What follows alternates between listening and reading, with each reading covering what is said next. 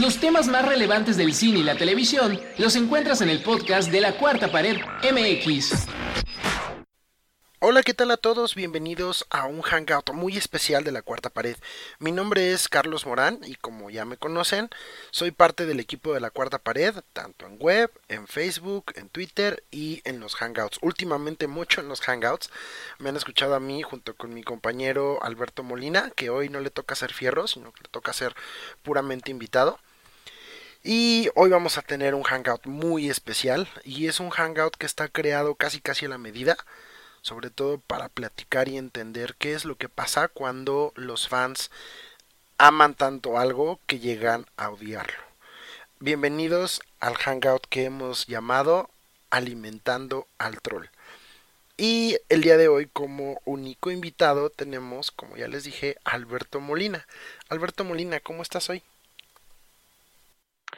Hola, ¿qué tal? Pues muy contento por volver ya de racha de casi cuatro programas anteriores a, la cuarta pared de nueva cuenta y pues como saben, soy ya, hoy sí me tocó estar fuera de los fierros dentro del, del, episodio especial, pero la verdad es que como siempre muy contento porque vamos a tocar un tema muy importante, sobre todo porque creo que en estos últimos, que sean cinco años o un poquito menos, pues sí se han dado casos muy importantes, sobre todo de de cosas que hablan mucho de, estos tipos de fandoms que, que se han como alterado un poquito en el aspecto de todo lo que ha ido saliendo nuevo de las sagas más importantes, por ejemplo, o de algún otro tipo de, de productos cinematográficos y que pues de amar tanto algo acabas pues literalmente odiándolo, ¿no? ¿Por qué?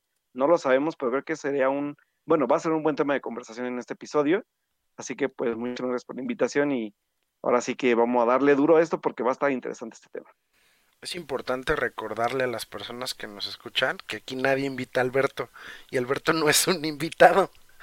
Alberto es parte del estado de la cuarta pared y siempre es como parte del roast de que tenemos así completo de, de, la cuarta paredianos. Que de hecho hace rato platicábamos de cuánta gente, cuánta gente ha venido por acá. Y la verdad es que si fuéramos a escuela, nuestro claustro está impresionante. Este, pues, este hangout está hecho porque em, Alberto Molina, los que lo seguimos en Twitter y, en otras redes sociales, nos damos cuenta que Alberto ama muchas cosas y también odia muchas, odia muchas de estas cosas. Y entonces está bien padre porque de repente Alberto Molina es muy conocido por, por odiar cosas. Al igual que muchos, muchos cinéfilos, de repente nos da por, por odiar una saga en específico, un personaje en específico. Entonces yo, por ejemplo, a mí me pone muy de malas El Señor de los Anillos y no he visto ninguna película. Yo creo que por eso las odio, porque, porque no he visto ninguna película. Pero, este, pues, además de... Ya ves, ya ves. ya sé, algún día las voy a ver, hoy no. Va, entonces, eh, pero pues, hoy, queremos, hoy queremos hablar mucho de, eh, de cómo, nos convertimos en troles nosotros mismos a pesar de lo que amamos. El día de hoy, el tema, como ya les habíamos dicho, es alimentando al troll, pero es una forma irónica de platicar cómo llegamos a odiar algunas de las cosas que son parte de lo que amamos. Y esto es importante porque a final de cuentas todos somos fans de algo, pero no siempre estamos satisfechos al 100% con lo que amamos. Y esto jamás va a pasar. No conocemos, puedo apostarles, una persona que ame de forma absoluta una saga de cine, un personaje, una serie de televisión, una escritora de libros. No pasa, porque todos cometen errores y a final de cuentas, como en algún lado escuché en algún momento, la obra de un autor no es del autor, una vez que se publica le pertenece a los fans. Y esto empieza a crear miles de caminos diferentes, tanto para crear como para entender cómo va esta saga, ¿no? Un ejemplo muy claro, por ejemplo, fue cuando J.K. Rowling termina la saga de Harry Potter, le da un final dignísimo, un final épico, con una historia que nunca vimos venir, como era la parte de, las reliquias de la muerte, que nadie, nadie sabía del libro 1 no sabíamos cómo iba a terminar esta saga, ¿no? Y todo muy bien, todo muy padre, de repente J.K. Rowling por alguna razón le sale de la cabeza The Course Child, ¿no? y y es un libro que no solo insulta al canon de los siete primeros libros, sino que también se saca de la manga muchísimas soluciones facilonas, ¿no? Y pues muchos fans de Harry Potter, muchos Potterheads odiaron esta parte de, de, Harry Potter. Y lo peor de todo es que sale J.K. Rowling a decir que a pesar de que ella no lo escribió, sí autoriza y supervisa el guion, que primero fue una obra de teatro, luego se convirtió en un libro y probablemente en una película en algún momento. Sale ella a decir, sí, sí es canon, sí, no pasa nada, sí, bla, bla, bla, sí, todo muy padre, muy bonito, ¿no? sea, ella misma desrespeta su obra. Eso a ojos de los fans. Porque, ojo, como ya lo dijimos, una vez que el autor publica su obra, le pertenece completamente a los fans. Para empezar, vamos a platicar con Alberto, más bien queremos que Alberto nos platique cuáles son estas cosas que odia entre las cosas que ama. Y ojo, porque hay spoilers en sus redes sociales desde hace años. Beto Molina, ¿qué odias tú en las cosas que amas? Primero, ¿qué amas y qué odias de eso? Es bien divertido hablar de, de cosas que amamos porque yo soy una persona que ama, aman, de, aman demasiado a veces. O sea, creo que sobre todo porque me encanta ver como esta variedad de historias, de obras que tienen que contar los autores de las mismas, ya sea adaptaciones literarias como la que cuentas ahorita, cine como Harry Potter, o hablamos también de esas adaptaciones que tú no has visto, por ejemplo, que es El Señor de los Anillos y que yo amo. Y, por ejemplo, también está este rollo de, de Star Wars que vamos a llegar para allá, porque sé que él va por ahí, pero, por ejemplo, también este tema de Star Wars y algún otro tipo de cosas que, que, han ido saliendo, ¿no? Incluso trilogías que son, también digo, voy a hablar algo rapidísimo, que, que es una de, mis trilogías favoritas, bueno, de mis sagas favoritas, pero por ejemplo la, la, última película, la odié, que es este, también basada en un libro que es Pitch Perfect, por ejemplo, que también es como de, empecé amándola y acabé odiando el último episodio. Este tipo como de, de pues de, de, cosas variadas que salen, ¿no? O sea, no necesariamente a veces solo es, un, es, un, es algo adaptado de un cómic o es algo adaptado de, una novela, también puede ser cosas originales, ¿no? Por ejemplo, digo, vamos a algo tan, tan pronto, no sé, como, ¿qué podría ser? Algo como, no sé, algo de Christopher Nolan, ¿no? Por ejemplo, que, que amo su cine, pero odio como dos películas de él, ¿no? Entonces creo que siempre, como dice, siempre hay algo detrás de ello que, pese a que amemos muchísimas cosas, siempre va a haber algo que no nos satisface como fans o como seguidores al 100%, ¿no? Y sobre todo porque también ya tenemos detrás de nosotros un bagaje muy importante de, del, por qué nos gustan las cosas que se hacen dentro de una saga o por un director o por un autor, ¿no? Entonces es como de exigir también obviamente del parte de, nosotros como fans pues algo a la altura o de la estamos acostumbrados a ver, ¿no? Y que obviamente cuando no sale como queremos como fans, pues es como de, ¿por qué no salió así? Y, y ya también creo que eh, aquí digo, vamos a hablar un poco más de eso, pero, pero creo que sí, la parte de hacer un cuestionamiento de, de qué tan válido es cuestionar el fan al autor y a qué grado también, ¿no? Creo que eso, eso sí es como muy, muy recalcarlo. Pero sí, o sea, puedo decir que toda la parte de todo lo que yo llego a amar, o sea, sí hay cosas que la verdad es que digo, sí, la verdad es que ni siquiera creo que la palabra, la palabra idónea sea odiar, pero sí hay cosas,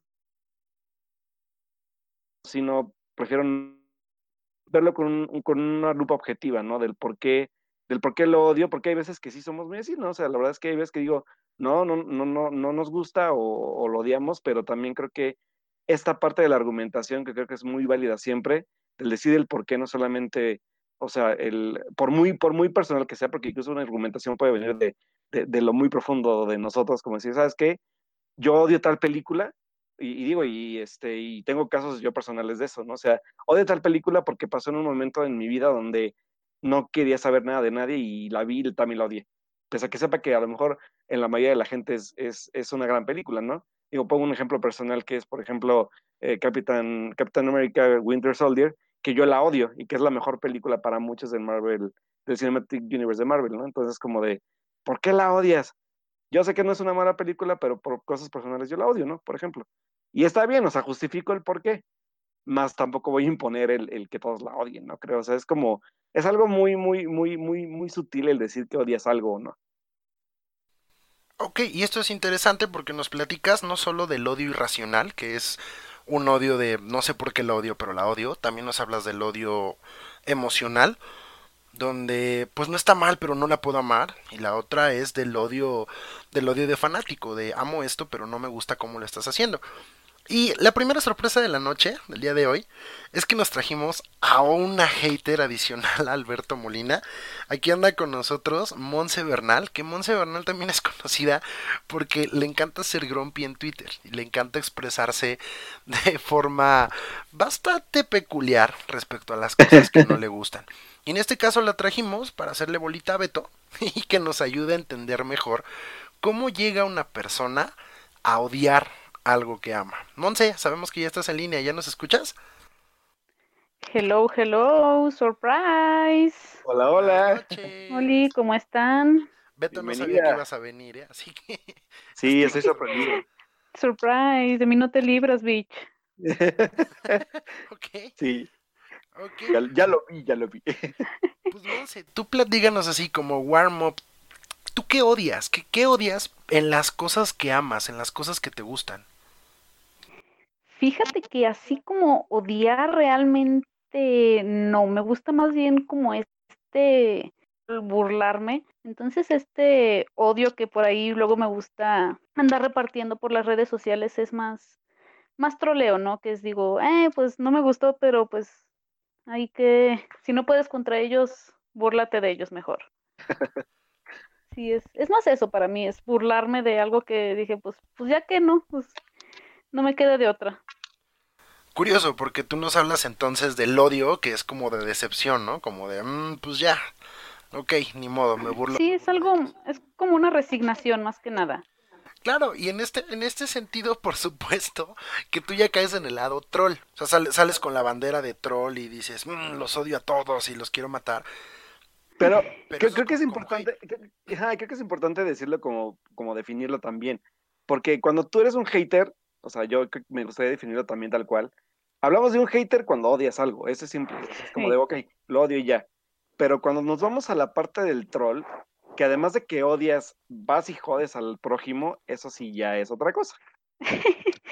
Sí, sí, yo, yo la verdad muchas veces sí me, sí me considero troll, incluso, por ejemplo, ahora, ahora con esta ola de películas que no hemos visto y aparentemente ya tenemos que amar, ¿verdad? Porque vivimos en una, con eso de que, no sé, descubrimos a Joaquín Phoenix y también descubrimos que vivimos en una sociedad, este, pues yo sí como de, no manches, o sea, primero ver la película, eso también me decían, no, no seas hater, y yo no soy hater, soy racional, no he visto la película, no puedo defenderla. Claro. Sí, y esto, esto, es ya como, como más complicado, ¿no? Porque como dicen, un hater de verdad odia algo y hace todo en contra, ¿no? Y un troll puede no odiar, puede ser indiferente, pero pues simplemente le gusta, como dice molestar a los demás. Picar la cresta. No, sí, o sea, eh, por ejemplo, aquí Simón se, Simón se, se peleara contra The Joker, por ejemplo, no sería una hater, sino más bien sería un troll. Porque desde lo racional, pues no puede odiarla porque no la ha visto. Solamente le molesta que Carlos Soberanis ya le haya dado 19 Óscares.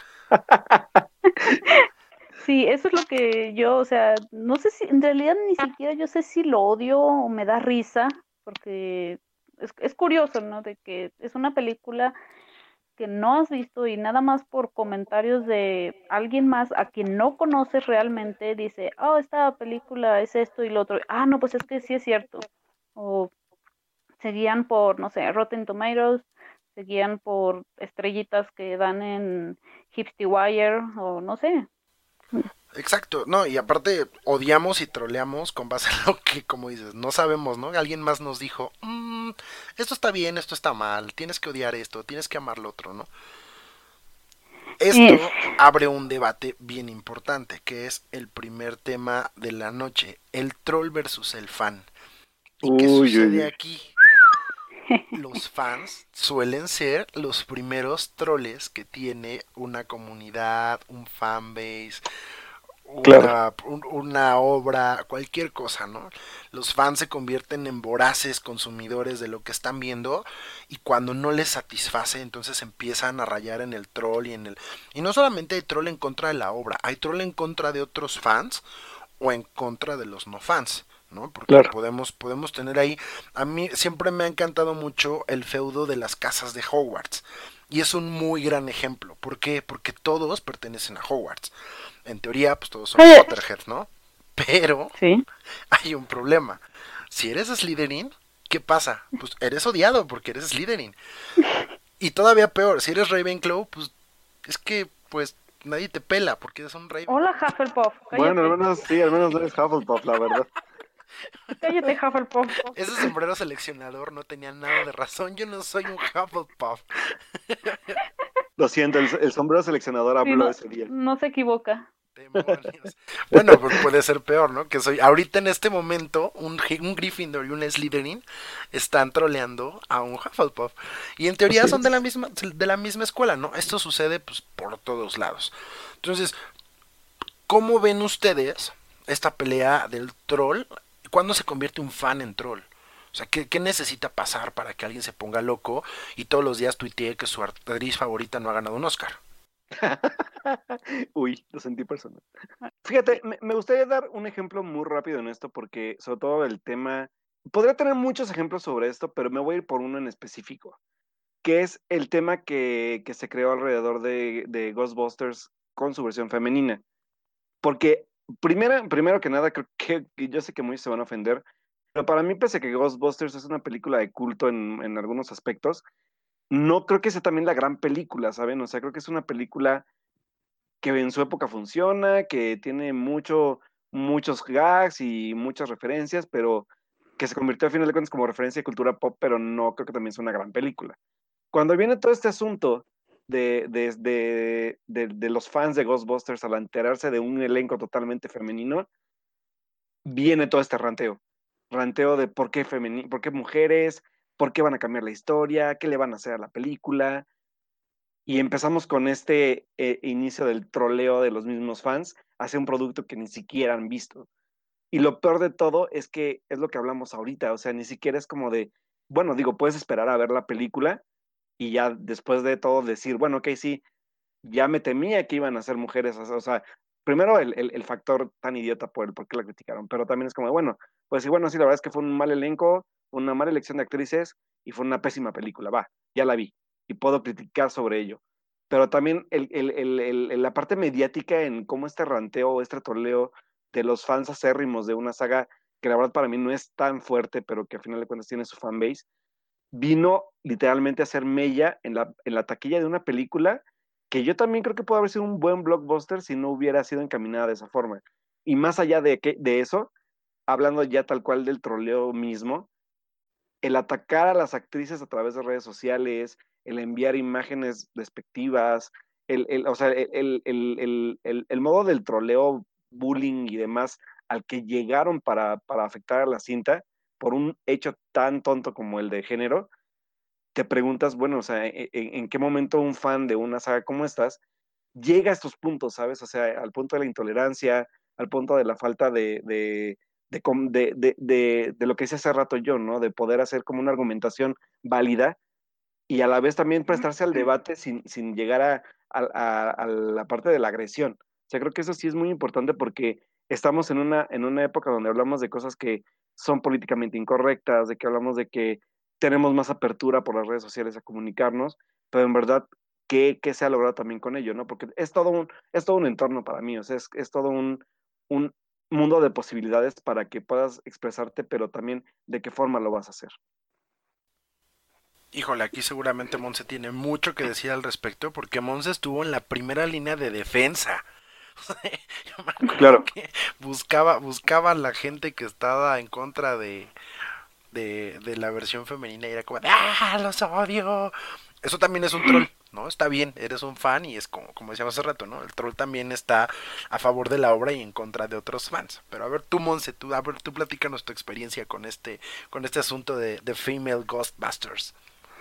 Eh, yo desde que anunciaron el cast, de hecho, al, al contrario de muchos que dijeron, ah, no, no me gusta, yo dije, este cast es maravilloso. porque Porque si nos vamos a 1980 y no me acuerdo qué es la película, 4 o 5, este, son todos alumnos de Saturday Night Live. Si vemos la versión del 2016, es igual alumnos de Saturday Night Live, que era una de las mejores eh, generaciones que ha habido eh, últimamente, ¿no? Que sean ahora mujeres, por mí honestamente no hay ningún problema mientras la película sea buena. La película me pareció divertidísima. Igual estoy de hecho del lado de, de Molina. No creo que sea Ghostbusters la gran película, entiendo lo que es para muchos, pero yo digo, tampoco es como que estén dañando algo como, no sé, Back to the Future o mm, Die Hard, algo que sea más intocable. Y es, es lo que se ha dicho muchas veces, ¿no? Esto de que también pasó con Ocean's 8, con esta película de Kate Blanchett, Sandra Bullock, o sea, en sí, mientras la película sea buena, a mí me vale el género, el color o lo que sea. Claro. Y, y sí, la verdad yo mm, me gusta mucho eh, defender ese tipo de, de películas, vuelvo a lo mismo una vez que ya las vi. Y también comentabas y creo que hay una línea entre el ser fan y ya el fanatismo, que es cuando uno ya siente que es dueño de la obra y que salen los que es que yo soy fan de Ghostbusters, yo la vi en el cine y no sé qué, y yo tengo más derechos sobre ella. Y vi, y vi la serie animada, y leí los cómics, y jugué los videojuegos. Eso, o sea, y no, o sea, no te hace más fan o no, eso no te da una superioridad a alguien que apenas va a ver la primera, o sea, de hecho, darle oportunidad alguien de 14 años que va al cine y que así como, no sé, tú te enamoraste con del cine a lo mejor con esa película, darle chance a ese niño de 8 años que vaya y se maraville viendo a cuatro mujeres peleando con fantasmas. Y eso también del fanatismo de que se lo toman tan en serio que piensan que pueden ir y insultar a las actrices, al director, a todo. O sea, en la semana salió la noticia, por ejemplo, de, de esta actriz de 13 Reasons Why, que tuvo que cerrar sus redes sociales precisamente por todo este hate que le dieron a ella. Yo estuve de acuerdo, ahí platiqué de hecho con, con nuestro amigo Carlos Soberanis, de que fue un muy mal personaje, era mala actriz, pero en ningún momento la etiquetamos a ella, en ningún momento la insultamos. Entonces sí creo que tiene que haber una línea entre el ser fan y el fanatismo, que es el que cuando ya tú te sientes con el derecho a, como si fuera tuya la obra, que no lo es. Sí, y, y, y, por ejemplo, quiero apuntar algo así rapidísimo, porque también como experiencia personal y que creo que lo vivieron los dos conmigo cuando, cuando por ejemplo, empezó también este rollo de, del lanzamiento del, del live action, o bueno, no sé cómo lo podemos llamar, porque sigo sin definirlo, del Rey León. Y que, digo, nos burlábamos mucho en redes sociales de lo que yo decía, ¿no? Como de, no, es que se ve malísima y que ranteaba un poquito contra la película, ¿no? Pero vamos, o sea, nunca fui a insultar a John Favreau, nunca fui a insultar a los actores por, ah, qué horrible película cuando ni siquiera la he visto, ¿no? Por ejemplo, entonces creo que este, este también, este, esta libertad que han dado también estas redes sociales, en, en, en, en este aumento, ¿saben? Del ranteo y del troleo, que es como de cómo usas una herramienta, o más bien como diría el tío Ben, ¿no? O sea, con una gran responsabilidad, como un gran poder lleva una gran responsabilidad, ¿no? Entonces hay que saber usar también como fan o como fanático responsablemente lo que hablamos y decimos en, en medios como estos porque sí llegan a afectar a personas. Y es bien clave lo que dijiste, ¿no? Donde no fui a insultar a otra gente, no fui... Pero no, hablas, no, no, no, te refieres solo al cast o a la producción, ¿no? Tampoco insultaste a otras personas que sí estábamos a favor. Claro. Yo recuerdo que todo, todo tu rant fue contra la decisión, ¿no? Y como de, es que cómo van a hacer esto, es que no es un remake, es que no sé qué, bla, bla, bla. Pero nunca fuiste contra nosotros y decir, ah, a ti sí te gustó, ah, tú eres un baboso, ¿no? Jamás sucedió. Y también algo que, que decía Monse bien importante es cómo dejas que los otros disfruten las cosas cuando tú con tus aires de superioridad de, es que yo sí te puedo decir que esto es correcto y esto no está bien y esto sí y esto allá. Y esto suele suceder mucho sobre todo cuando, cuando las historias son demasiado grandes o tienen un gran peso dentro de la cultura. Hablamos de Star Wars, hablamos de Lord of the Rings, hablamos incluso de sagas de cine icónicas como El Padrino. Yo incluso puedo decir que a veces soy medio medio friki cuando me hablan de Pokémon, ¿no? Que yo que soy con Pokémon y me sé los 808 Pokémon, ¿no? Pero, pero vamos por ahí tratando de, de, enseñar, no de leccionar. ¿no? Yo, yo eh, tuve una experiencia muy bonita con, con, Edith y con Alberto, Edith Sánchez, que es este parte de Forners, de, del equipo de, de, Beto Molina, que también Beto tiene este, otro espacio diferente a este. Yo no había visto Star Wars hasta el año pasado. Y yo sabía que Beto y Edith son súper fans de Star Wars. Y, y, Beto, Beto, por ejemplo, raya mucho de repente el... O sea, como que le pesa un poco la nueva trilogía, ¿no? Y Edith, por el otro lado, pues es una persona que, que ha leído todos los cómics y las novelizaciones y los guiones y bla, bla, bla. Y yo me acerqué a ellos y les dije, oye, la neta, antes de ellos me acerqué a otras personas y otros foros, ¿no? Así como de, ah, es que a mí me da pena decir que nunca he visto Star Wars. ¿Cómo Perdón, ¿cómo te dices cinéfilo si nunca has visto la saga más impresionante de la historia de la humanidad? Y yo, mm, no, ese título lo tiene Cómo entrenar a tu dragón. cállate. Ah, ah, pitch, Perfect says hi. Excuse me. Excuse me. Pitch Perfect, estoy, estoy de acuerdo, que son las dos más grandes trilogías de... Hasta que salga la tercera parte de... De Mamma Mía. Ah, bueno, también. Ah, Híjole, es que, es que aquí, es donde empezamos de troles fanáticos. sí. No, yo, yo me acercaba y decía, bueno, ¿y cómo veo Star Wars, no? Porque hay tantos, tantas series y tantas cosas. Y Edith muy sabiamente me dijo, déjate llevar por la fuerza. Ah, bueno, me dijo algo así. Creo que algo mencionó sobre ser mi Yoda y que yo fuera un Padawan o algo así. Y que me dejara llevar, ¿no? Entonces me dio como el orden y que, ah, mira, puedes verlo así, bla, bla, bla. Y aprendí. O sea, la neta es que no terminé siendo el gran fan, ni soy Warsi, ni, ni me puse a leer como loco los cómics o las novelizaciones, pero entendí cuál era la forma de ver las películas y sobre todo entendí de dónde venía este cariño que ellos le tienen. Porque al final de cuentas está llena de personajes entrañables, está llena de... de, de, de parece telenovela, ¿no? Y sobre los Skywalker están enfermísimos de su cabeza todos. Entonces, incestuosos, ególatras. Y están en todos lados. Ajá, aparte es que por todos lados. Estoy casi seguro de que Rey es como hermana gemela de Ben Solo y algo, algo ahí va a pasar, estoy seguro. Ya quiero ver, ya quiero ver a Beto ranteando. Y ese es preciso. No levantes polvo. Exacto, no. Y ahí es donde avanzamos al siguiente tema. Y aquí quiero empezar de este lado con Alberto esta vez.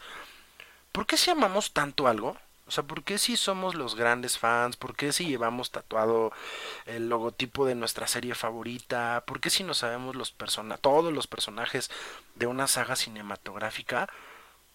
¿Por qué de pronto la odiamos? ¿Qué nos rompió el corazón? ¿Qué nos decepcionó? Y aquí te abro el micrófono, Beto.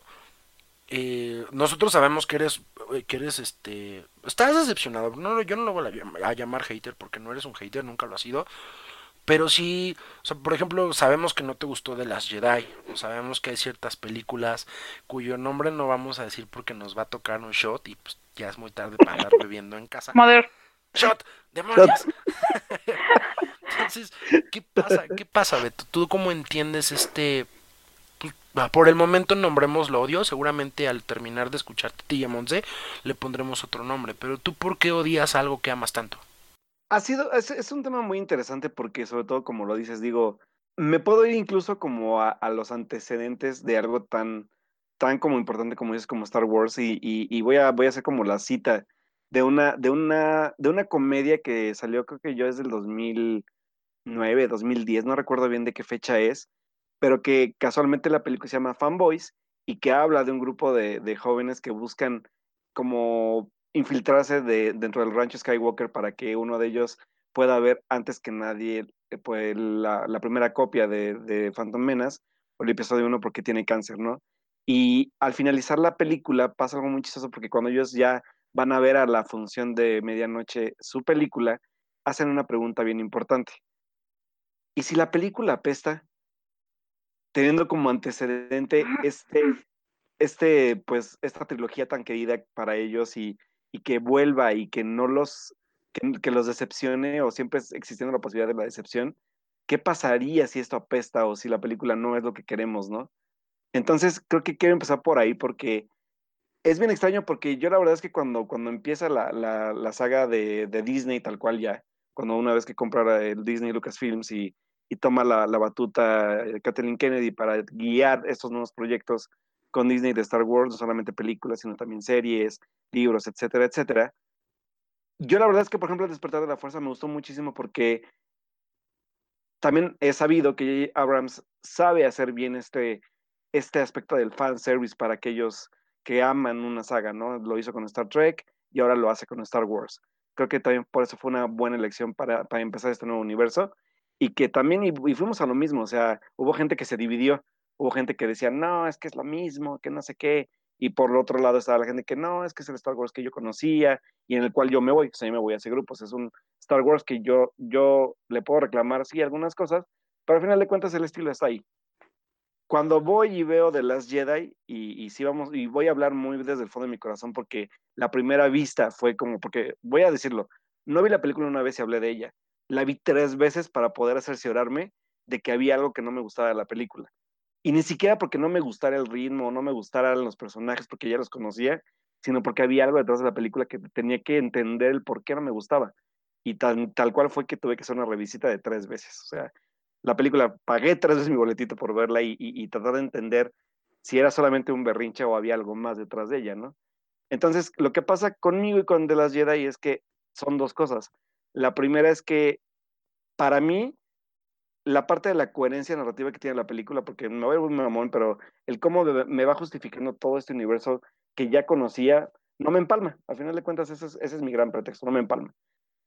Y segundo, viene después este asunto ya personal en donde la mayoría de la gente que yo, o bueno, que yo sigo, o que, o que son incluso amigos míos, que fue como de, es que te tiene que gustar. Y yo, ¿por qué? O sea, digo, o sea, ya ya entendí que es una película que no me gusta, pero ¿por qué me tiene que gustar? ¿Por qué tengo que entender algo que no me gusta, no? Y creo que sí, es un, es, es, es un algo bien raro, porque la odio, entre comillas, porque digo, no la odio, no, simplemente, pues es una película que no me gusta, pero la odio por dos cosas, ¿no? O sea, por, por la forma en que se me vende a mí como una película transgresora dentro del universo de Star Wars cuando no lo es. Y por otro lado está este aspecto de que empieza, incluso de, de gente que yo conozco que es muy fan, se convierten en troles personales, ¿no? Porque literalmente fue muy chistoso porque cuando me invitan a diferentes espacios para hablar de ella, pues sí fue como interesante ver cómo el fan se convirtió de repente en el troll hacia alguien que no le gustaba, ¿eh? O sea, ese, fue un cambio muy extraño. Porque yo como, como persona que no me gustó, simplemente dije, o sea, argumenté y dije, bueno, esto es lo que pasa. Es una película que no me pareció por tal, tal, tal y tal razón y no me gustó, viene el asunto no, pero es que no sé qué, y de repente mis amigos fans y toda la gente fan que yo conocía se vuelca contra los que no nos gustó. Y dije, ¿en qué momento pasa esto, no? Entonces fue, fue, fue, una experiencia muy extraña con The Last Jedi porque The Last Jedi fue, fue como este parteaguas donde, dentro del universo de Star Wars, que siempre lo ha habido, pero que ahora levantó pasiones muy, muy intensas en el aspecto de, de que ahora la gente que creyó que era, o bueno, por lo menos que se le hizo para ellos algo transgresor e innovador, vino como a levantar un, muchísimo polvo y muchísima controversia contra gente que, justificaba su forma, que no le gustaba, pero eran, al final de cuentas, empezaron a relegarse. Era como, no, a ustedes no les gustó, bye, váyanse, ¿no? Entonces fue como de, ¿qué pedo? Digo, perdón por la palabra, pero fue como de, ¿qué onda, no? O sea, digo, al final de cuentas seguimos siendo Warsis, nos gusta mucho la saga, y no porque no me guste a mí una, una, una película de la saga, tampoco creo que tengan que ser como lapidado por eso, ¿no? Pero bueno, al final de cuentas, el, el, el, fan se convirtió en troll hacia aquellos que pues no, no pudimos como, como ver de la forma en que ellos vieron una película como esa, ¿no? Y digo, yo respeto totalmente la película, les digo, la vi tres veces y sigo sin encontrar, el, por, por, lo menos para mí, el, el, gusto a la cinta, pero al final de cuentas, quienes sí la quieren, yo lo respeto, ¿no? O sea, creo que, creo que más bien es, es algo bien interesante porque yo tal cual no odio la película, pero sí odio lo que levantó o las pasiones que provocó algo tan fuerte, ¿no? Dentro de un fandom que al menos yo me sentía parte de él y que ahora pues sí te cuestiona mucho como de, ¿y ahora qué hago? No? O sea, porque al final te cuestionas como fan, ya no soy fan, sí soy fan. Y digo, al final de cuentas creo que sigo siendo fan porque sigo amando la trilogía pasada y la, y la de las precuelas, aunque sean algunas muy malas. Pero ese es el chiste, ¿no? O sea, que, que al final de cuentas, ¿en qué punto llegas a, a, a relegarte dentro de un fandom, ¿no? Y eso, y eso se vuelve curioso, ¿no? Porque el que es más fan que otros fans, entonces no es fan, es troll, ¿no? O, es hater, o es, o es, o es bullying, ¿no? También, y también se vale decirlo, o sea, está bien, tenemos la piel delgadita y, y nos molesta que nos molesten, pero, dude, o sea, también piensa que tan fan tienes que ser de algo para que, para que te sientas con la habilidad o el derecho divino Así George Lucas bajó desde su nube en el espacio y dijo, tú eres el más fan, tú puedes decir quién es fan y quién no es fan. Entonces aparece entre su polvareda de, de, polvo estelar hecho de billetes, de millones de billetes que le dio Mickey Mouse, ¿no? Para... Y eso, pues, está mal, la neta. y que más bien creo que George Lucas desde su nube de billetes se ríe de, nosotros los fans. ¿eh? Vamos con Monse, que Monse ama muchas cosas y las ama hasta que las defiende así, pero a capa y espada. El problema de Monse, o bueno, más bien no el problema, sino la situación de Monse, por lo menos yo desde mi perspectiva, es que puedo validar todos y cada uno de los ataques que le ha hecho a la gente que se dice ser fan y no lo es. Y entonces aquí encontramos el otro lado de la moneda, donde tenemos a Monse que defiende lo que sí debe defenderse. Desde tu perspectiva, Monse, ¿cómo te ha ido odiando lo que amas y sobre todo defendiendo lo que amas de la gente que lo odia? Sí, bueno, como les he dicho ya varias veces, yo me considero una fácil, ¿no? Porque todo me gusta esto también lo digo porque lo que no me gusta, digo, no me gusta y prefiero no hablar de ello. Entonces lo que sí me gusta lo voy a defender mucho. ¿Por qué? Porque tanto puede ser que signifique algo eh, mucho para mí personalmente o porque a veces no entiendo el por qué la gente lo odia, que esto aquí voy a complementar un poquito con lo que decía Molina. Eh, a veces también hay que escuchar los argumentos de la otra persona no simplemente decir, ah, no te gustó, eres un hater, o ah, es que tú eres una fácil porque sí te gusta, eh, eh, digo, o sea, ya me han dicho, es que tú nada más te gusta los superhéroes, nada más ves Endgame, ah, Simón, que te valga. Sí hay que entender los argumentos de, de las personas. esta pasada semana me pasó algo que, que rara vez me pasa, ¿no? Que una película no me gustó, que yo esperaba que me gustara, que fue esta de Tarantino, Once Upon a Time in Hollywood. Yo di varios argumentos de por qué no me gustó del todo, jamás dije que fuera mala para empezar. ¿Y qué pasa? Vienen y literal eh, dicen, ah, es que si no te gustó, en realidad eres una bastarda de Charles Manson porque esto, tú eres una hater. Y decir, ah, o sea que hay que... Mm, bueno, yo lo que digo es que no hay que invalidar los argumentos de las personas. Hay que entenderlos. Y también diría, eh, a mí, como yo les decía hace rato, me gusta ser troll, pero con las personas que atacan sin, sin argumentos, ¿no? Y también hay que defender lo que, lo que amas porque ya hay, muy, ya hay demasiado odio en el mundo como para añadir poquito más. claro. ¿Cómo, decía esa frase de Star Wars? No, no vamos a, a ganar esta guerra no, no, no peleas contra lo que odias, sino defiendes lo que amas. Algo así. sí, entonces, entonces yo estoy así, o sea, claro que me encanta defender lo que yo amo, y precisamente por eso, ¿no? Lo que, lo que amo es algo así como mi equipo de fútbol, que a veces, aunque yo sé que hagan malas cosas, digo, nada más yo los puedo ofender, déjenme. Míos. Estúpidos Míos. my precious. My precious. Sí, entonces digo, o sea, bueno, a mí me gusta defender lo que amo y atacar lo que odio realmente no mucho. Porque digo, o sea, yo les digo, ¿cuántos tweets le dediqué a Once Upon a Time in Hollywood? Mm, creo que no muchos, ni a películas como Venom, que también odié. Ay, ya sé. Sí, entonces, yo digo que sí hay que ser más no sé, me voy a ver muy hippie, ¿no? Digo, pero hay que hablar más de lo que amamos y menos de lo que, de lo que odiamos. Y yo vuelvo a lo mismo, hay que argumentar el por qué, no nada más decir lo odio y no nada más decir, ay, no eres fan porque lo odias y ya. Hay que escuchar, como ahorita estamos haciéndolo. O sea, yo, por ejemplo, con Molina, él sabe que yo amo de las Jedi y he escuchado por qué a él no le gusta. Y lo entiendo, la verdad. Y supongo que así como tú decías también, o sea, has escuchado por qué muchos lo, la amamos. Y eso, eso es interesante porque no alimentamos ese odio y no damos pie a que se entienda como un odio, ¿no? Tampoco vamos con Molina todo el día y le picamos las costillas hasta que diga, así como, como en Los Simpson, ¿no? Como de dilo tuyo, Molina, eh, cayó mal de los Jedi. Eso no se hace, eso no se hace. El odio no están haciendo de Molina, están haciendo de nosotros que lo estamos incitando a hablar mal de, por ejemplo, uh, Mother. Exacto. Y, y, fíjate que ahí, eso ahí, eh, creo que es cuando entonces nace el troll, ¿no? O el hater, que a veces te provocan, eh, te orillan a hacerlo. Sí, porque, digo, yo esta última semana me, eh, me he sentido así con Once Upon a Time in Hollywood, que en realidad no odié la película para nada, simplemente hubo elementos que no me gustaron.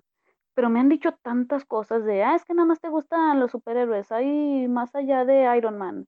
Eh, o sea, después les enseño eso de, eres una, eh, eh, son bastardos de Charles Manson y digo, pues eso me está haciendo de verdad que no me guste la película. Sí, y es cuando viene la gente que te dice, ay, pues es que infórmate, hay que leer. Ay, Dios. Sí, o sea, sí, hay gente que... recuerden que, recuerden que, no, que, que, cuando una obra sale así, que tú seas muy intenso y que entiendas el, el, contexto de todo, no obliga a los demás a entenderlo tal cual, ¿eh? O sea, la gente también hay veces que va al cine solamente, y digo, y, y, siempre es válido en todos los aspectos, uno va por intenso, pero hay gente que solamente dice, ah, pues sé que es un director famosito, que me va a entretener y que se ve divertida, vamos a ver de qué va. Bueno, es que vamos a que en realidad este, la mayoría de la gente va porque, por ejemplo, esta película de la que ya estamos hablando, va a verla porque, ah, mira, es que sale Leonardo DiCaprio y Brad Pitt. Brad Pitt, ajá, sí es. O sea, ellos no van a ver, ah, es la novena película de Tarantino. Y, y, y sale, y es sobre el, sobre los asesinatos de Charles Manson. y... Sale Harley Quinn. Sí, o sea, la mayoría de la gente te aseguro que no sabían quién era Sharon Tate, eh, Roman Polanski, no entendieron la referencia de Natalie Wood. Entonces. Yo tampoco entendí la referencia de Natalie Wood. Ay, es muy bonita. Sí. pero vamos a eso, vamos a eso. Al final lo que digo, Beto no lo entendió, pero nosotros. y no te voy a insultar porque no lo entendiste. No, y, aparte que algo bien importante ¿eh? y que, que, me gustaría dejar claro, y que creo que Beto habló muy bien hace rato de eso. Cuando tú ves algo y sabes que la gente no lo entiende, no vas y te burlas de ellos, o no vas y, y, y incluso ni siquiera es como, más bien es como una invitación a decirle, oye, ¿sabías que existió esta actriz? Pues puedes checar tal película, ¿no? pero también no vas y, lo, evangelizas también de, y tienes que ver todas las películas de Natalie Wood y, de, y, de, y de Sharon Tate y ve, o sea, creo que siempre creo que, creo que esta parte del balance entre, entre cuando defendemos algo, pero a la vez nos intenciamos es muy importante. Y creo que es lo que nos falta muchísimo en redes sociales. Este balance de, de, de, de comprender como, como también, y, voy a aceptar, y voy a decirlo porque creo que también está, creo que a veces nosotros nos caemos en ella, pero señores, la burbujita Twitter a sociedad en ah. general, todo el mundo, es muy pequeña. Esa es muy pequeña. Sí, creo que hay, hay, gente que, o sea, a mí me molestó mucho, yo hice un rant terrible en Twitter así, porque en algún lado leí como de, ah, ya dejen de ver películas de superhéroes, por eso no le entienden a las películas. Y güey, neta, perdóname, o sea, no sabía que Thanos al chasquear los dedos borró de mi cabeza el entendimiento de Sharon Tate Perdón, güey, o sea, no sé cuál de las gemas del infinito quitó de mi cabeza a Charles Manson. Híjole. Mira, yo, yo sí sé quién, quién dijo eso y te seguro puedo firmarte en la capa de Robin a que yo he leído más libros y he visto más documentales sobre Charles Manson que esa persona y sigue sin gustarme la película. es que tú tienes algo de psicópata. sí, pero yo me acordé que no tengo que decir eso en voz alta. No, y yo, le sumo la otra. Yo te apuesto que esa persona gritó cuando el Capitán América levantó el Mjolnir. O sea, también está padre, qué bonito, entendemos las películas y, y qué bonito. pero... Es que hay que disfrutar de todo, ¿no? O sea, así como podemos disfrutar de los blockbusters en verano, obviamente, podemos disfrutar de la nueva película de Tarantino. O sea, creo, creo que no, no tienen por qué estar peleados. Oye, ya vi, ya vi yo a toda la gente horrible que va a saltar así de... Es que a ti nada más te gusta el Joker por la película que acabas de ver, pero yo vi cuando nació el Joker en la serie animada del 94, ¿no? Así como de... Mm, qué padre. Sí, es que mi cómic favorito, el mejor de la historia es The Killing Joke. Voy a decir algo bien interesante y bien intenso aquí, pero aquellos que en verdad hablan de The Joker, ¿sabían que hay una película de 1920 sobre una, un, un, un, hombre que es un payaso y que es una película española y que está muy inspirado el personaje de Joker en eso.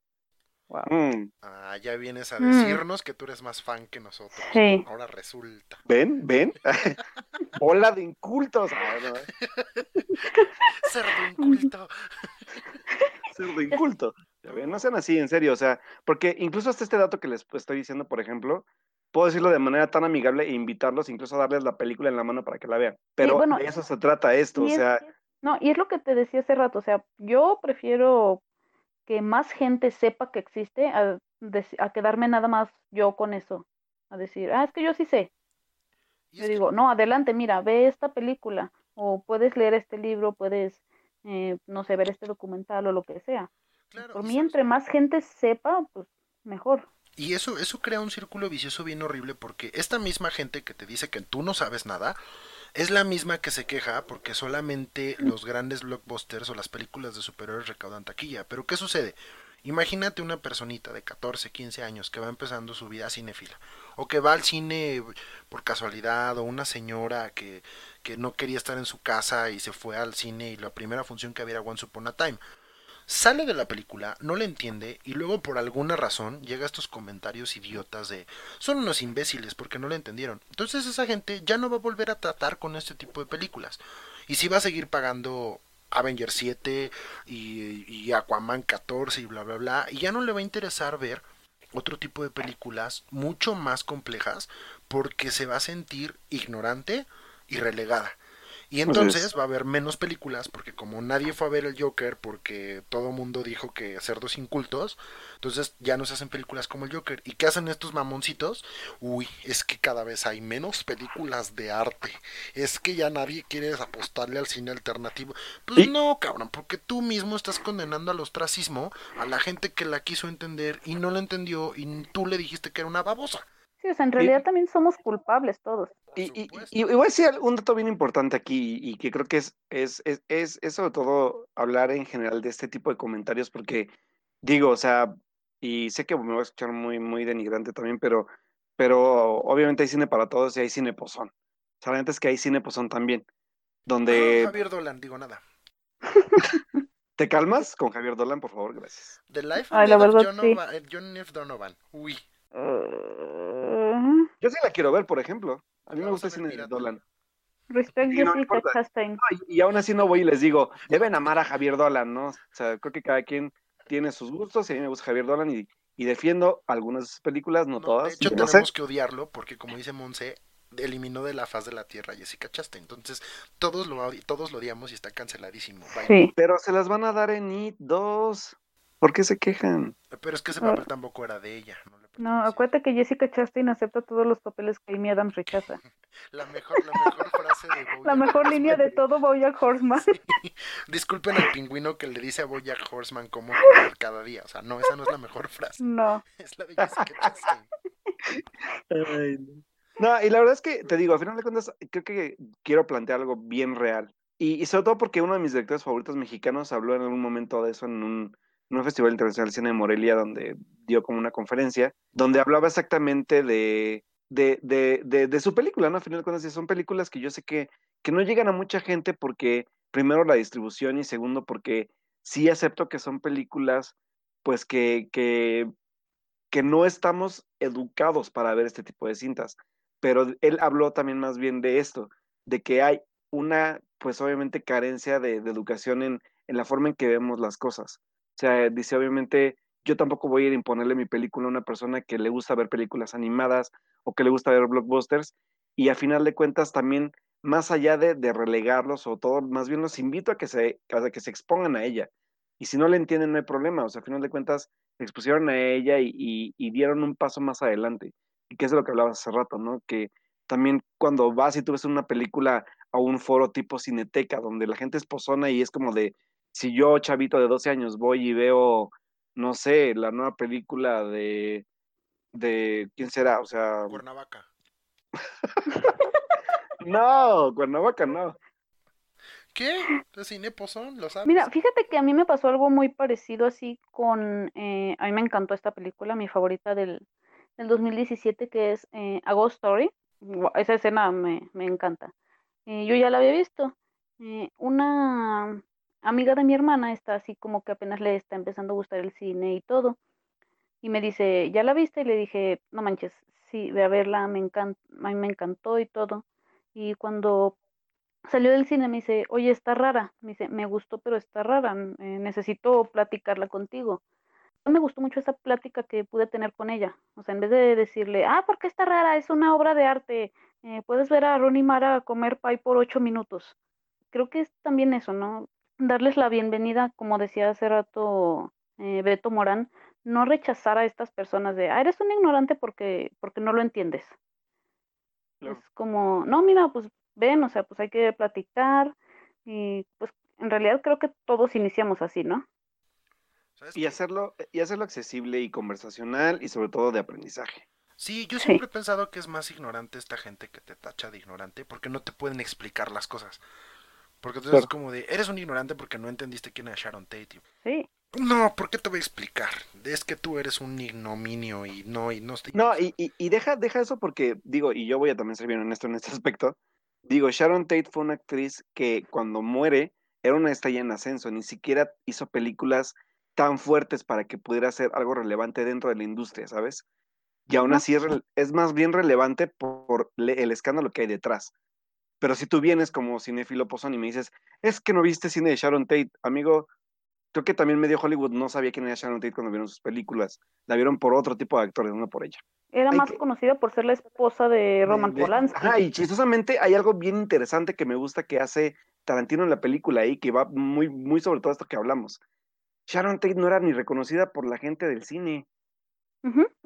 ¿Sabes? O sea, es como de, bueno, entonces no, no, pos, no, no cinéfilo pozón vengas a decirme que era alguien relevante, entre comillas, o a decir que era un personaje relevante dentro de la industria, cuando, por ejemplo, Tarantino me está diciendo que en verdad sí no lo era, y no lo era. Pero también aquí hablamos también de esa, yo creo que a lo mejor incluso misma burla de parte de, no, no es burla, porque también creo que Tarantino trata de hacer un homenaje, pero hay gente que lo hace. O sea, es como de, ¿qué no sabes quién es Sharon Tate? ¿Y tú, tú sí sabes? hoy mira, yo estoy segura que hoy en realidad todos sabemos quién es Sharon Tate por, el, por lo que pasó con, Manson. Porque en realidad, si muere de causas naturales, nadie sabría quién, quién fue Sharon Tate, o sería una actriz más. Así es. No, y muchos de esos, podemos regresarnos, como, como dice Monse, ¿no? Al, verdadero legado de, de dónde están estas historias de asesinos seriales y de psicópatas. Yo creo que, por lo menos fuera de la cultura americana, ubicas a Charles Manson por el vato que mató un montón de gente o porque hizo su secta pero no es como de, ah, sí, o sea, mató a, mandó matar a 700 personas y violaba mujeres y tenía una comuna donde había 700 hippies mugrosos. No, no, no, no, fíjate que era más importante por matar a Sharon Tate. What the fuck, güey, no, te entiendo, no sé, no sé quién es Sharon Tate. A mí lo que me enseñaron es que era un asesino serial, bueno, no un asesino serial, sino un intelectual de, de, de muchos asesinatos hechos, realizados a través de las órdenes que daba en su comuna, ¿no? Y fuera de la cultura americana o de la cultura anglosajona, pues Sharon Tate, incluso Roman Polanski, suelen ser ceros a la izquierda. O sea, aquí tampoco es como que cualquiera haya escuchado o visto una película de Roman Polanski como para que también se ponga los moñitos y diga, ok, amigo, tú ya viste todas las de Roman Polanski y tu tesis se trató sobre él. Qué chido, vato. O sea, buena onda, güey. Ahora esté para allá y deja de subir los pies a la butaca, no eres Sharon Tate y ahorita que estamos, que estamos hablando de esto, de, sagas y de películas y de todo, vamos a hacer un breve repaso por las sagas más amadas y odiadas. Voy, esta vez voy a empezar yo, porque lo tengo que decir, neta, El Señor de los Anillos, ¿qué pedo? no te metas, a ver, esto es, se acaba de poner personal. No, y aquí, hay que sacar nuestro lado hater. Mira, déjame, o sea, yo no leí todos los libros, no he visto todas las películas miles de veces para que vengas y me digas eso. Sí. Fíjense, ahorita que hablas de, sagas odiadas y de sagas amadas, voy a poner una sobre la mesa porque me gustaría hablar de ella, porque es una saga que yo amo odio. Y que a lo mejor van a decir, ¿qué? Pero una de las sagas cinematográficas que más amo odio es la de Crepúsculo, por ejemplo. Es eso, yo la veo más como un guilty pleasure. No hay guilty pleasures en este mundo. Amas odiarla o, o, o odias amarla. Exacto. O sea, para mí es así. La verdad es que, sobre todo porque creo que mm, Crepúsculo para mí dio a un director importante que es el de Luna Nueva, que después dirigió la película, la segunda película de este mm, de Hunger Games, que es este Catching Fire. que, es un director que, yo siento que es competente para blockbusters de este tipo y la forma en que cuenta las historias. Por ejemplo, o sea, es, algo que yo le, yo le aplaudo mucho a la cinta. O sea, y pese a que odie muchas cosas de ella, sobre todo en aspectos de, de, de, coherencia, creo que sí me gusta como una teen comedy bastante ligera para ver un domingo en la tarde. O sea, creo que sí es una película. y bueno, creo que Crepúsculo, lo voy a decir en serio, le dio mucho al cine. Sí. Porque nos dio varios actores como Kristen eh, Stewart. Stewart, Robert Pattinson, Anna Kendrick, Así es. También vino una ola que la verdad nadie pudo igualar de estas adaptaciones de libros Young Adult, que lo intentaron con, eh, incluso con Divergente, o sea que no. Divergente, gran fracaso. Sí, eh, con esta de Maze Runner, con, con varias que en realidad creo que solamente Hunger Games pudo acercársele. Claro. No, aunque, aunque sean mejores las películas, que creo que sí lo son, eh, no fueron el fenómeno mundial que causaron eh, Bella, Edward y Jacob. Sí, y al final de cuentas es, es, divertido porque podemos quejarnos muchísimo de la película, pero la taquilla habla por ella misma y también el haterismo o el amar de, de bueno, el fanatismo de la película habla por sí solo. Entonces, ah, también hablamos de fenómenos, ¿eh? Y creo que es una saga que, como te decía hace rato, la gente ama odiar. Sí, sí. Muy buen, muy buen término, me gusta, me gusta. Y, y, como esas muchas otras, ¿no? Porque también tenemos por ahí, sobre todo, fíjense que yo, yo he visto este fenómeno en, en, la animación, en las sagas animadas, como que de repente nos da, sobre todo cuando estamos adultos, nos da mucha vergüenza admitir, por ejemplo, que nos aventamos 10 veces la saga completa de Madagascar. La primera muy buena, la segunda era, es cuando, cuando el león este descubre a su papá en África, creo, ¿no? no me acuerdo. Entonces, esas son las que odias amar, entonces. Ajá, porque son películas malas y tontas, ¿no? Ya al final de Yo, por ejemplo, Madagascar amo mucho la 3. A mí la 3 me gusta muchísimo. ¿Cuál es la 3? ¿La del circo? La del circo, ajá, me gusta muchísimo esa película. A pesar de que sé que es un humor súper tonto, me gusta muchísimo. Bueno, fuimos a ver cómo, cómo, eh, la vida secreta de tus mascotas y yo me reí como niño la primera media hora. Ay, está bien bonita. Sobre todo la 1 y la 2. Y la verdad es que, y digo, a final de cuentas son sagas para un cierto tipo de público, pero que tienen ahí su importancia también, ¿eh? Sea, creo que sí, son, son sagas pequeñas, pero que funcionan para cierto tipo de públicos muy bonitas. Digo, o sea, otra animada que podría ser, yo creo que para mí Shrek, que Shrek es de esas que empecé amando y acabé odiando. Yo igual, creo que todos. Sí, pero Shrek sí. sigue siendo una saga importante dentro del cine, eso no lo podemos negar. No, por sí. supuesto que sí, pero o sea, de repente también te puedes encontrar a otras cosas. A veces cuando hablamos, por ejemplo, de X-Men, que tiene ya como 27 películas también. Las. Hablando de películas que odio, que de Dark Phoenix, creo que ya mejor ni hablé porque... Ah. No, no Con Dark Phoenix me pasó algo bien chistoso, no esperaba nada y no recibí nada. Fíjate que yo en Twitter, yo en Twitter leí que esa película solo la soportabas si tenías un crush con dos o tres actores. Ay, de la película.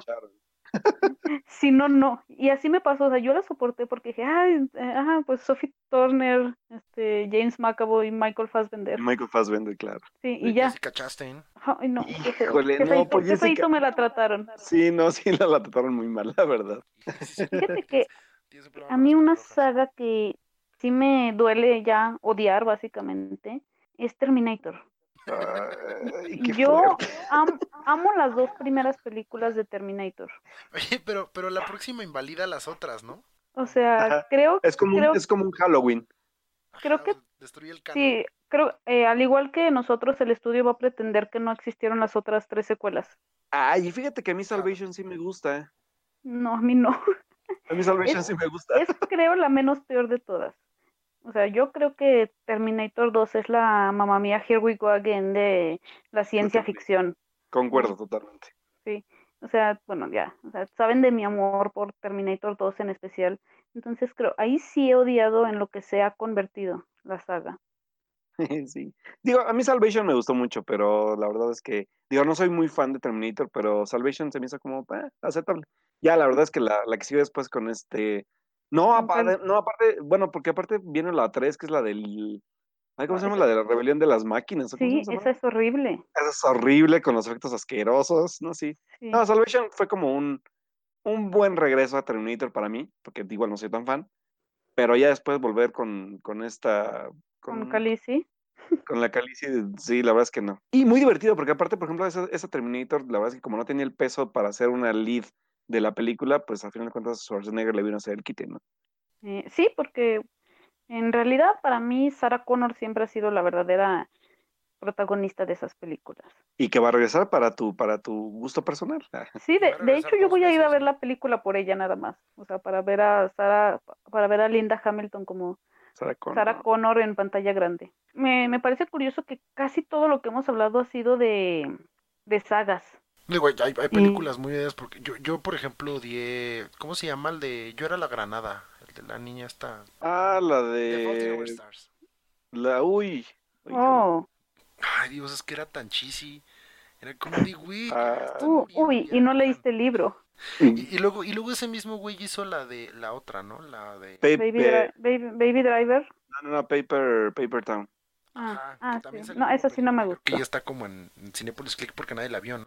Y para mí Paper Town fue una gran película. Acepto que, que, acepto que The Fault in Our Stars es muy cheesy, pero, pero creo que Paper Towns fue muy, muy, muy, muy ninguneada. Y luego también Sí. tienen otra, ¿no? Bueno, no sé si sea del, del mismo autor, pero sí se ve como el mismo estilo, la de los que están como amarrados al mismo tanque de oxígeno. a dos Ah, no, esa no era la Ah. no, no era el mismo autor. Esa no, esa no, no es del mismo ¿Sí? autor y no, no la vi. ¿Sí era de él? No me acuerdo.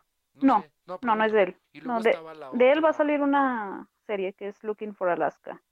Ah, sí que es, que también es libro. Vamos, a cerrar el tema de las sagas y películas más odiadas con, por supuesto, porque todo es un bucle en esta vida, con la saga más amada, odiada de la historia del cine, que es, por supuesto, Star Wars. Entonces, ¿qué pasa con Star Wars? Y esto es desde mi perspectiva no Warsy. Star Wars ha creado miles, miles de historias desde que se creó. El fandom se apropió de la obra. Primero hicieron un berrinche descomunal cuando Disney compró, compró Lucasfilms. Y empezaron a crear tantas cosas y salieron tanto de control. Y hay mucha gente muy adoctrinada, así como, como si hubiera grados. O sea, hay gente que se siente el papa de Star Wars. Lo cual está, lo cual está ridiculísimo, así como de, pues yo la vi en el cine hace 74 años cuando salió, ¿no? Y así es como señores, señores este sin vida sexual que está mal que lo diga, perdón. O sea, sé que es un estereotipo muy malo, pero así se ven, así se ven. Defendiendo algo que ni es suyo. O sea, güey, basta. Pero también ha creado comunidades que unen a la gente. Y eso es maravilloso. Sobre todo cuando, cuando se trata de aprender, de convivir. Las convenciones de Star Wars son impresionantes. Creo que el cosplay en la cultura norteamericana no sería el mismo si no fuera por Star Wars, por ejemplo, ¿no? El cosplay es muy, muy de, de, de monas chinas, ¿no? Pero. y, y cada quien por allá, ¿no? Pero en las convenciones y en las Comic Cons, híjole, qué bonito es ver a la gente de Star Wars. Y sobre todo que Star Wars, a pesar de ser un hervidero de fans horribles y de, y de, y de niños rata y de gente que se cree Jedi porque, porque puede doblar una cuchara con la mano, o sea, no, no papá. Además de eso, hay otras historias y hay otra representación. Y Star Wars se convierte en una saga muy odiada por sus propios fans, porque yo no conozco a nadie, neta se los juro, no conozco a nadie, a lo mejor no conozco a tanta gente, yo no conozco a nadie que odie Star Wars que no sea o se diga fan de Star Wars. De Star Wars, sí. Sí, Eso está bien raro. El hate de Star Wars viene desde adentro. Y viene- Desde el mismo fandom. Exacto. Y viene que si George Lucas no debió vender, que si debió mantener el control creativo, que si no que sé la qué. representación forzada, que la agenda, que la diversidad forzada. Y yo así de, ¿por qué hay una china, un negro y una mujer en el cast? Y yo, güey, ¿por qué hay una china, un negro y una mujer alrededor de ti todo el tiempo, güey? Y se Sí es. representar. Estás hablando de seres de otra galaxia, güey. O sea, lo que menos hay es hombres blancos heterosexuales este, de clase media, güey. Neta, bájale dos rayitas a tu leche de, como se llame esa vaca que daba leche azul. Levanta. Entonces, y, y Star Wars se convierte también en un, en un nido de representación, ¿no? Y ahora, como, como decíamos, los haters vienen de adentro y odian, odian el papel, por ejemplo, de Rey, ¿no? No, fíjate que, que, que igual quiero hacer un apunte rapidísimo porque primero, creo que Star Wars siempre fue un mundo diverso, empezando por ahí. Y segundo, más allá, creo que el personaje de, de, porque aparte es muy divertido el fandom de Star Wars y de los niños más rata o de los viejos más rata que haya. Porque aparte a Rey no la odian porque Rey es bonita, ¿sabes? Si hubiera sido negra o china, ahí hubiera valido madres. Por eso odian a... Y ¿Ariel? por ejemplo, el, el, el- aparte, no, el, el personaje de Kelly Marie Tran, que es el personaje de Rose Tico, que de hecho ella tuvo que retirarse también de redes De redes sociales sociales. porque De hecho, también Daisy Ridley. Sí, ella- Daisy ella se retiró, pero no, no, no tanto por, yo creo que fue como más como por, por apoyo, porque Daisy nunca recibió un hate tal cual, ¿sabes? No, pero Jessie, Daisy, perdón. Fue por otro incidente. no, ella- Sí, fue por otra cosa. No, Sí, pero algo de las armas, creo que tuvo que ver. Pero no, Daisy nunca fue eso- ranteada, ¿eh? No, pero fue muy cuestionada. Y, o sea, y, y es como, por ejemplo, lo que le pasó al personaje este de, de 13 Reasons Why, donde odiaban a la, a la, a ¿El la, a la personaje? actriz, a la persona, o sea, llaman al personaje por, por- o sea, la actriz recibió todo el rant por el personaje. A Daisy Ridley no dejaban de preguntarle cosas sobre quién es tu papá, y por qué dejaste que esto, y por qué no sé qué, y por qué bla, bla, bla, y por qué George Lucas. Y entonces Daisy fue como de, "Mm, no. o sea, a mí no me... Sí. Que Insisto en que hay que pintar una línea entre ser fan y el fanatismo. Sí, Sí, y, chistosamente, en, dentro del fandom mismo de Star Wars, vino sí un ranteo contra el personaje de John Boyega por ser un, un Stormtrooper negro, por ejemplo. Ese sí lo recuerdo más. Traitor. Sí. O sea, es como de, Traidor. ¿es en serio fan que te estás quejando por algo tan tonto como eso? ¿Es Cuando en se serio? empezaron a rantar contra Capitana Phasma, que fue como de, ¿cómo una mujer? No sé qué. Otra, Y otra. lo peor de todo es que, le, o sea, no, no como que le dieran la razón, pero convirtieron a su personaje en lo más así como de, ah, te voy a poner ahí a que le hagas de pedo un rato, pero igual te vas a morir y no vas a hacer nada relevante en la vida. Y fíjate Pero- que ahí es donde entra lo que decía hace rato Morán, que yo siempre me pongo primera en la línea para defender. Yo también defiendo sobre todo, más que nada, eh, lo que representa. O sea, por eso me puse a defender yo mucho Wonder Woman, he defendido mucho el personaje de Rey, esta de Ghostbusters. Eh, ¿por qué? Porque a mí me tocó por mucho tiempo que las únicas dos heroínas que tenía era Sarah Connor y Ripley. Era así de este Star Wars, ah, pues vas a tener nada más que ser la princesa Leia. Ah, no hay más personajes, este, mm, no. Entonces yo por eso digo, o sea, a mí me encanta que las niñas hoy tengan eh, más opciones que elegir. Estaba viendo, por ejemplo, ayer, eh, el próximo año vamos a tener tres películas, eh, tres comic book movies protagonizadas por mujeres, que eso en mi vida habría soñado. Ok, y eso, y eso nos lleva, por ejemplo, a un tema básico al momento de hablar de troleo desde, la, desde un propio fandom. El Marvel Cinematic Universe. Y esto es porque, porque después de 22 películas, evidentemente, pues en algún lado tienes que meter diversidad y no es, y no es como calzar la fuerza, sino es porque, güey, si tienes que representar un poco lo que hay afuera, ¿no? ¿Y qué pasa con Capitana Marvel? Capitana Marvel es un personaje fuerte, aguerrido, con carácter, con humor negro, con... Es, es, es Tony De hecho, Stark. es un Tony Stark, Exacto. mujer. Exacto. Y la- Tony Stark. Sí. ¿Y qué le pasó? ¿Qué le hicieron? Según ellos la boicotearon, pero hizo más de mil millones de dólares en taquilla. Y aparte, ¿no? Es como, "Ay, es que es una-". No, pero aparte era que si era una mujer arrogante. Que sí. Sí, eh, es que no sonríe. que, Cuando ay, la misma, me acuerdo que la misma Brie acuerdan? los pósters de todos y ninguno estaba sonriendo. ¿Se, se, ¿se acuerdan que Tony Stark también empezó igual? Duh. Sí, sí, es lo que te digo, o sea, es que no es más que Tony Stark. No, y ese, O sea- tema- o sea, Thor como era en la primera película, por Dios, casi destruye a Asgard por ser un imbécil y puso en riesgo a todos sus amigos por ser un tremendo idiota. Y a Capitana Marvel la juzgan por una escena eliminada de una de que se roba una moto. Y yo así de, güey, Tony Stark destruyó la mitad de su ciudad, güey. Thor Sí. destruyó Asgard. El Capitán América dejó a su novia por ser más fuerte y irse de gira con sus amigas porristas. güey, ¿qué, qué, qué onda, no? Y es el mismo, el mismo fandom que le dio a Marvel 17 mil millones de dólares y que cree que por no ir a la sala, Capitana Marvel iba a ser un fracaso. Ahora. Lo peor es que su, su ideología de, de boicot más bien es voy a verla para criticarla y siguen dándole. Sí. Es muy Eso se extraño, llama- ¿sabes? Se llama Hate Watching y es algo que sostiene muchas de las sagas más importantes en este momento. Porque, por ejemplo, ¿qué pasa con Sharknado? ¿Sabes? Me voy a ir un poco a la televisión, que ya sé que aquí parece que no la conocen, pero creo que es lo que hoy mantiene todavía The Walking Dead. O sea, Eh. yo, yo veo esa serie para odiarla. Amo odiar esa serie y la veo cada domingo nada más para quejarme, pero, o sea, les estoy dando el rating. ¿Sí? Y genera discusión. Lo, lo más, Claro. lo Sí. más raro de todo es que todavía genera discusión. ¿no? Ah, Y- ah, Puedo hacer un apunte aquí rapidísimo porque también creo que quiero, quiero también dar rápido este, este, este como parteaguas también a decir algo muy importante. Yo puedo decir, por ejemplo, y, y- y creo que también creo que la gente que nos escucha es muy importante que lo sepa. O sea, yo creo que, por ejemplo, hay personajes, por ejemplo, para mí femeninos, que más allá de defender el por qué están ahí, cuando están mal escritos o cuando son personajes malos o que son personajes irrelevantes, como el que mencionaba exactamente hace, hace unos, unos minutos Monse, que es el personaje de Three Reasons Why, también es muy válido argumentar el por qué no te gusta, ¿sabes?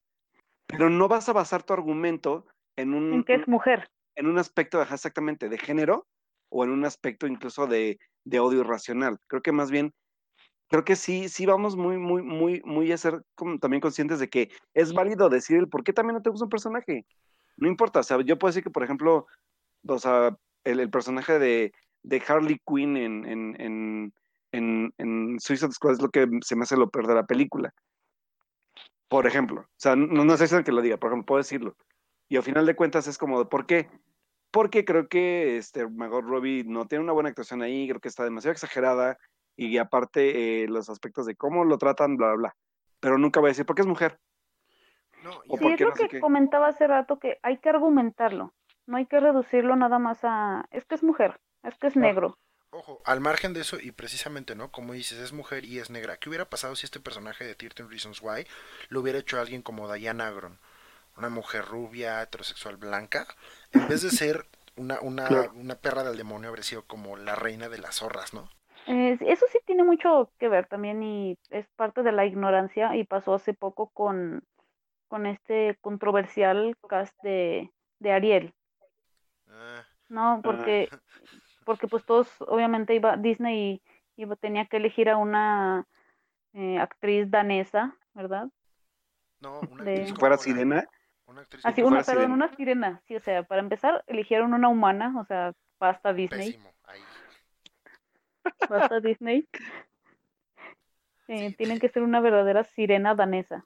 Por favor, y si, quieres escuchar más al respecto sobre este tema que estamos ahorita en esta micro burbuja y, sobre, en especial sobre la sirenita, tenemos un hangout diferente, así en, la misma, en el mismo podcast que están escuchando, que se llama representación forzada o inclusión necesaria.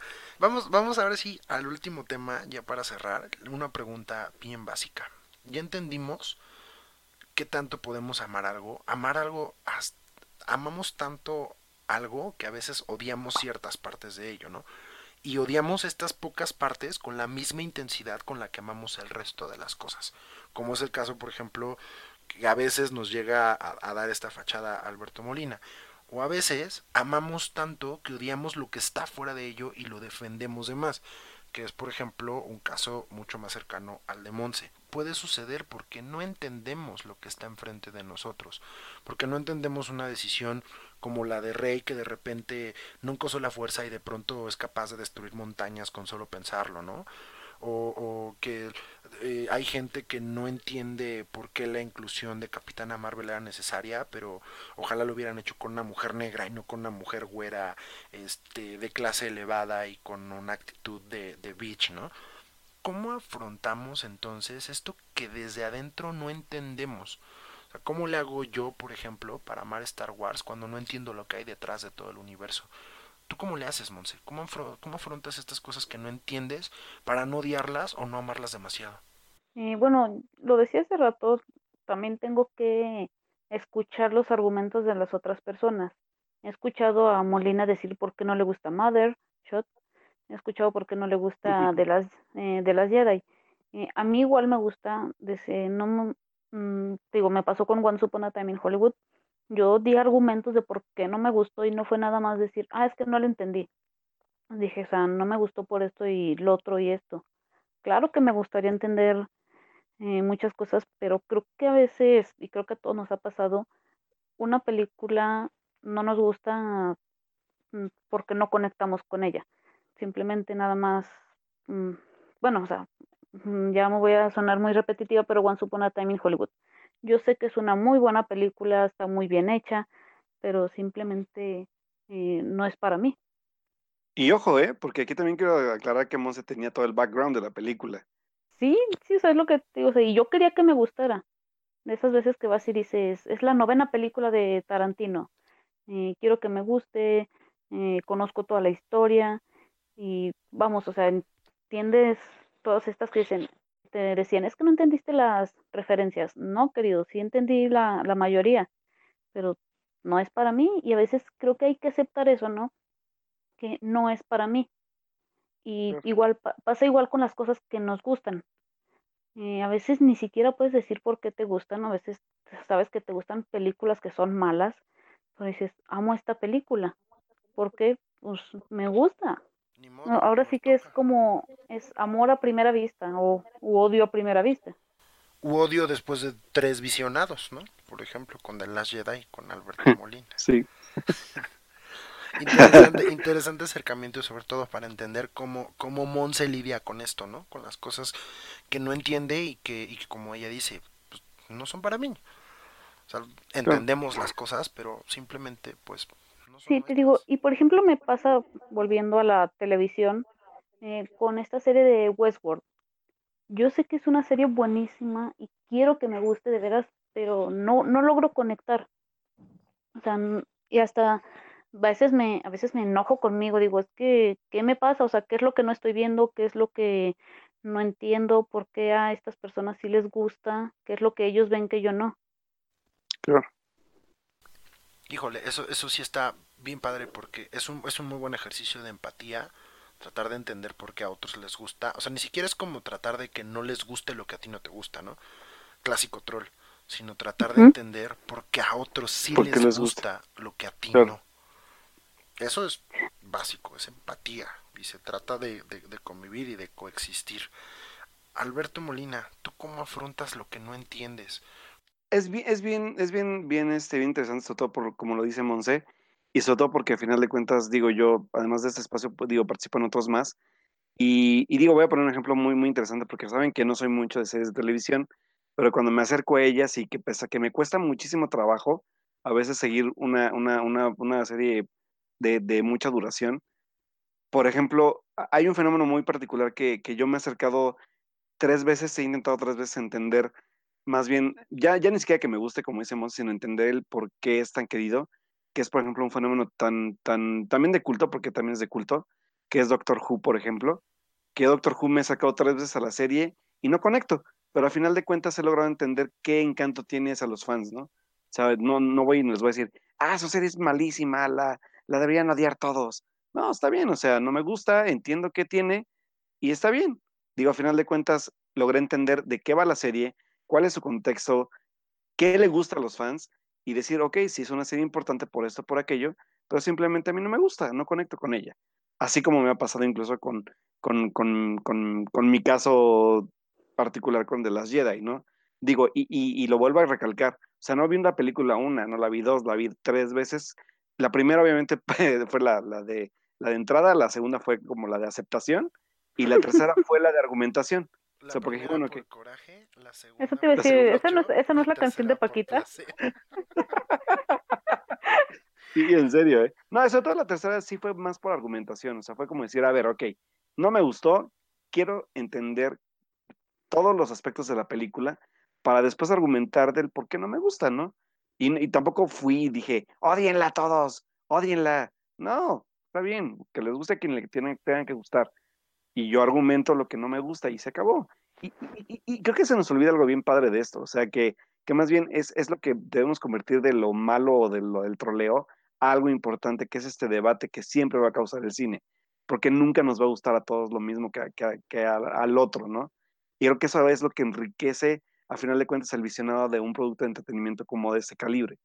Y, y, hablo de todo, porque hasta el cine, entrecomillado de arte para nosotros, también es entretenimiento y nos deja cosas, y nos enseña y nos da debates que de qué hablar y, y al final de cuentas eso es el chiste de esto para mí. O sea, el aprender y el debatir y aprender a argumentar y el aprender a apreciar cosas que a lo mejor no te habías dado cuenta y que creías que sí y que no. Y digo, por ejemplo, lo saben con Mother. O sea, Mother, cuando la vi, que solamente fue una vez, fue una película que, para mí fue como una película muy... Una fue una película muy estruendosa, pero que al final de cuentas entendí su contexto, pero no lo comprendía del todo. No lo comprendí del todo. Y cuando lo comprendí, dije, ok, lo entiendo, pero sigue sin gustarme una película. O sea, digo, y, puedo vivir con ello, ¿no? O sea, creo que al final de cuentas, si a ti te gusta Mother, qué bueno, me da gusto, entiendo que te gusta de la película, pero no es mi película, al final de cuentas no es película para mí. Y se acabó. Y eso es lo que creo que a veces se nos olvida, el que se convierta incluso en algo tan divertido como esto, ¿no? O sea, decir, ok, pues sí.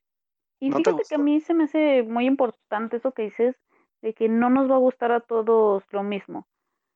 y creo que eso es lo precisamente lo que hace divertido todo esto. Porque si a todos nos gustaran las mismas películas o si todos odiáramos las mismas películas, en realidad no tendríamos de qué hablar. Claro, exactamente, ¿sabes? Sería muy aburrido. y, digo, yo voy a poner mi, mi, más claro ejemplo y, y, yo sé que van a decir, ay, la tenías que sacar a fuerza. Pero, pero la verdad es que, por ejemplo, para mí un caso muy, muy particular es el de una película de culto como, este, como Scott Pilgrim, por ejemplo. Es una película que casi nadie conoce y que cuando gente que yo le he mostrado la película la ve y dice, güey, neta no le entiendo tu fascinación, pero qué bueno que te gusta. O sea, ahí es como de, bueno, ya. O sea, yo por lo menos de mi parte fue como de, me interesaría que tuvieras esta película, que si no la entiendes te pueda yo explicar el contexto. Y si no te gusta, pues ya es cosa tuya, ¿no? Y me ha pasado. Hay gente que es como de, güey, tu película ya sé por qué te gusta y está súper rara. Pues qué bueno que te gusta, a mí no me gustó. Y hay gente que, oye, pues, pues también creo que hay cómics, ¿no? Me podrías decir dónde los encuentro, y de esto se trata, o sea, como el de, digo, no evangeliza, simplemente quien le gusta se sacará a otro tipo de aspectos y quien no simplemente la deja pasar y se acabó, no la debates y bye. O esperas que alguien más te explique las cosas o que te las enseño. Aquí nos pasó con Evangelion, que hicimos incluso hasta un hangout. Sí, digo, ya, ya, he explicado un poco y ya sobre todo con esta cultura de ven, acércate. Yo te echo la mano con esto y luego tú me platicas otras cosas, ¿no? Pues está, está bien padre. Pero al final del día se nos olvida algo mucho más importante que todo lo que hemos dicho aquí. Ya hablamos sobre el respeto, sobre dejar que las personas amen otras cosas, sobre también entender cuándo a veces nuestro amor propio hacia un producto, una saga, un personaje, una historia se vuelve tóxico. Pero más allá de eso, neta, en serio más allá de eso, y gente que, que llegaron hasta el final de este hangout, por favor entiéndanlo y repliquen el siguiente mensaje. Está bien, Dejemos que los demás amen lo que quieran, pero también es bien válido y bien necesario dejar que las personas odien lo que quieren odiar.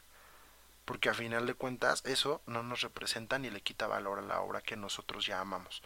Entonces, dejemos que los demás opinen, que tengan su propia perspectiva, que si no están de acuerdo, ahí está bien, no pasa nada.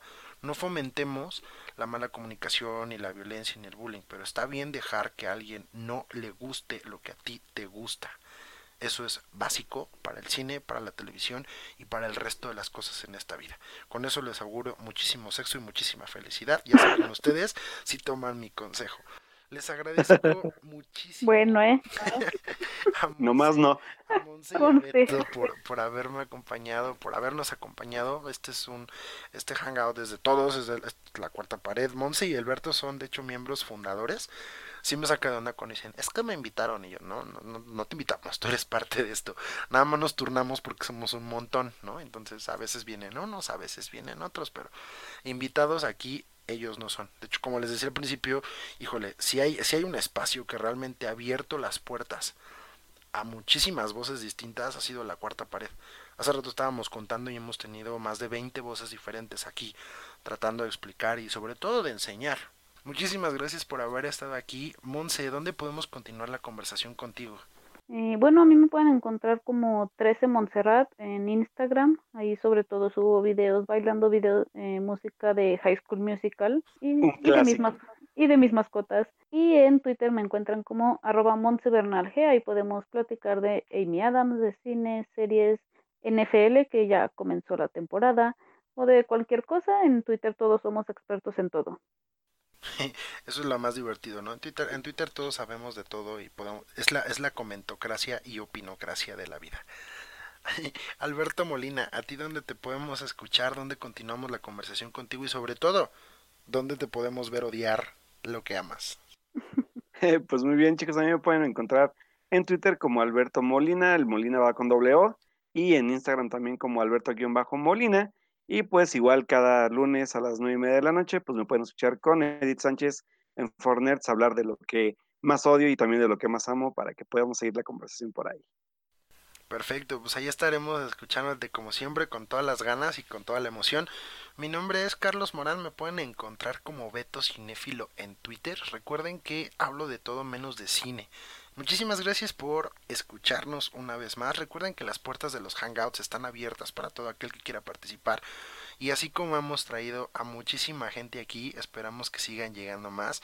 Alberto, Monse, Iván, Diego, Belén, Celso, Gus, Carlos, Edith, Soberani, Sócrates, Edson, Humberto, Ross, Alex, Lalo, Tania, Melvin, Dan, Jerry y Oscar están detrás de todo esto, ustedes también pueden unirse a esta maravillosa lista de invitados. Les deseamos un excelente día a todos nuestros escuchas y ya nos veremos en la próxima ocasión aquí en la cuarta pared. Hasta luego. Los temas más relevantes del cine y la televisión los encuentras en el podcast de la cuarta pared MX.